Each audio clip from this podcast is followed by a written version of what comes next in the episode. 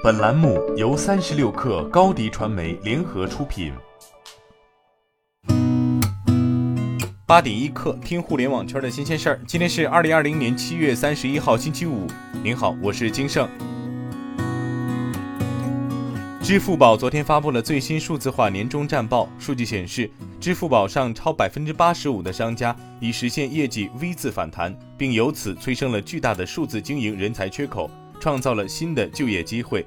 在已有扶持策略的基础上，支付宝目前已经在餐饮行业试点三天入驻、七天开通、当月就能有收益的商户服务政策，这将降低商户数字化转型的门槛，同时加大端内对商家的流量扶持。帮助商家线上获客，实现业务 V 字反弹。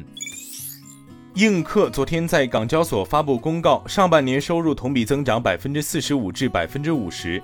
截至二零二零年六月三十号，上半年的税后净利润为五千五百万至八千五百万元。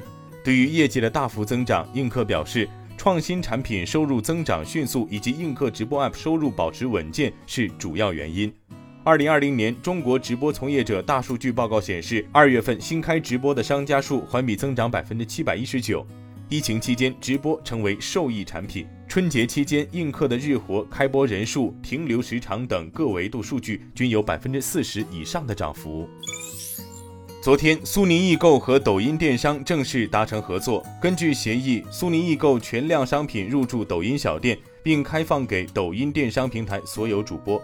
用户无需跳转即可完成购买，苏宁易购还负责物流和售后服务环节。具体合作项目将于今年八幺八期间正式落地。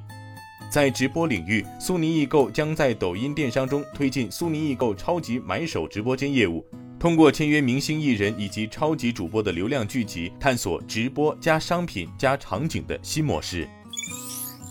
雷军昨天发布了在 B 站上的首条视频，正式宣布入驻 B 站。官宣之后不到两小时，雷军粉丝涨至十五点六万，视频点击量超五十万。雷军与 B 站一直有着很深的渊源。早在二零一五年，雷军在印度小米四 i 发布会上无意的一段中式英语秀，被 B 站 UP 主制作成鬼畜视频。Are you OK？魔性的旋律红遍整个 B 站，被评为年度最佳洗脑神曲。小米公司也将 B 站作为重要的营销阵地，不仅小米公司、小米商城官方、小米米 UI 等官方账号纷纷入驻 B 站，还经常利用鬼畜加广告的内容形式为自家产品宣传。三十六氪从多位投资圈人士处获悉，熊猫资本合伙人毛盛博即将离职，加入由 YC 中国创始人兼 CEO 陆琪创办的奇迹创谈。接近人士透露，本周是毛盛博在熊猫的 last day，他在奇迹创谈或将担任合伙人。对此，毛盛博及奇迹创谈均未否认。毛盛博回复称，如果有这方面的发布或者采访，会第一时间通知。奇迹创谈则回复，暂时没有信息可以提供。在昨天的哈罗出行首届科技开放日上，哈罗公布率先在其共享两轮出行服务中应用 4G Cat 一通讯网络。得益于更广的 4G 网络覆盖和更短的网络时延，搭载 4G Cat eBeats 模组的哈罗单车可将开关锁耗时平均缩短百分之三十以上。此外，得益于网络速度大幅提升，哈罗单车将给用户带来更丰富的服务，例如基于 LBS 的动态天气提醒、商圈广告推送等。这项技术已在部分城市展开试点，将于近期开始规模化投放。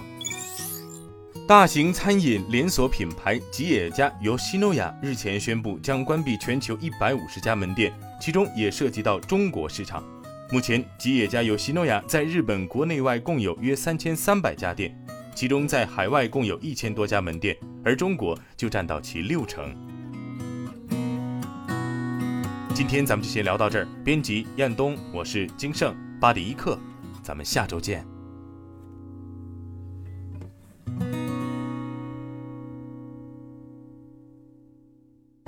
欢迎加入三十六氪官方社群，添加微信 baby 三十六氪 b a b y 三六 k r，获取独家商业资讯，听大咖讲风口，聊创业，和上万客友一起交流学习。